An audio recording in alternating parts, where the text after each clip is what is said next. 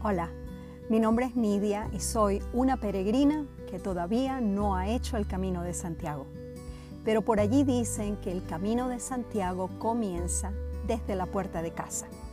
Así que yo estoy dentro, dentro de casa, preparándome y soñando con ese gran día. Buen camino peregrino.